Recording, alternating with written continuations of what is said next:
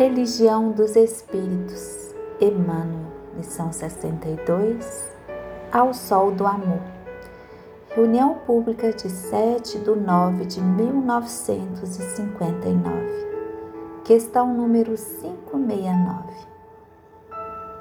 Brilhando por luz de Deus, ainda mesmo nas regiões em que a escuridade aparentemente domina, o amor regenera e aprimora sempre. Podem surgir grandes malfeitores, abalando a ordem pública, mas enquanto existirem pais e mães responsáveis e devotados, o lar fugirá do mundo, cooperando para que se dissolva a lama da delinquência na charrua do suor ou na fonte das lágrimas. Podem surgir crianças problemas e jovens transviados de todos os matizes, mas enquanto existirem professores dignos do nome bendito que carregam, ergue-se-á a escola do santuário da educação. Podem surgir doentes agoniados em todas as estâncias da vida, mas enquanto existirem cientistas consagrados ao socorro dos semelhantes, levantar-se-á o hospital como pouso da bênção divina para a redenção dos enfermos. Podem surgir criminosos de todas as procedências gerando reações populares pelos delitos em que estejam incursos.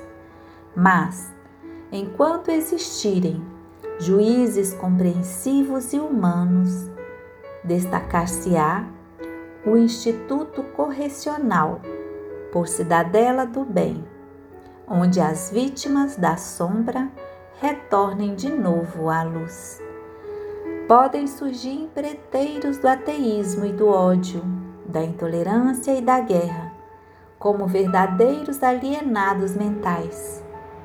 Mas, enquanto existirem sacerdotes e missionários da fé, com bastante abnegação para ajudar e perdoar, luzirá o templo nas diversas confissões religiosas do mundo, como autêntica oficina de acrisolamento da alma.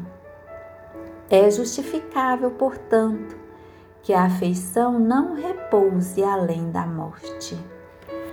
Para lá da fronteira de cinza, agiganta-se o trabalho para todos os corações acordados ao clarão do amor, sem mácula.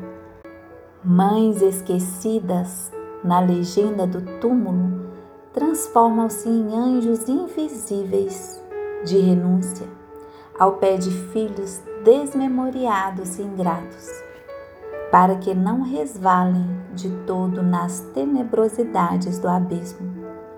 Esposas renascidas do nevoeiro carnal apoiam companheiros desorientados no infortúnio, para que se restaurem no tálamo doméstico.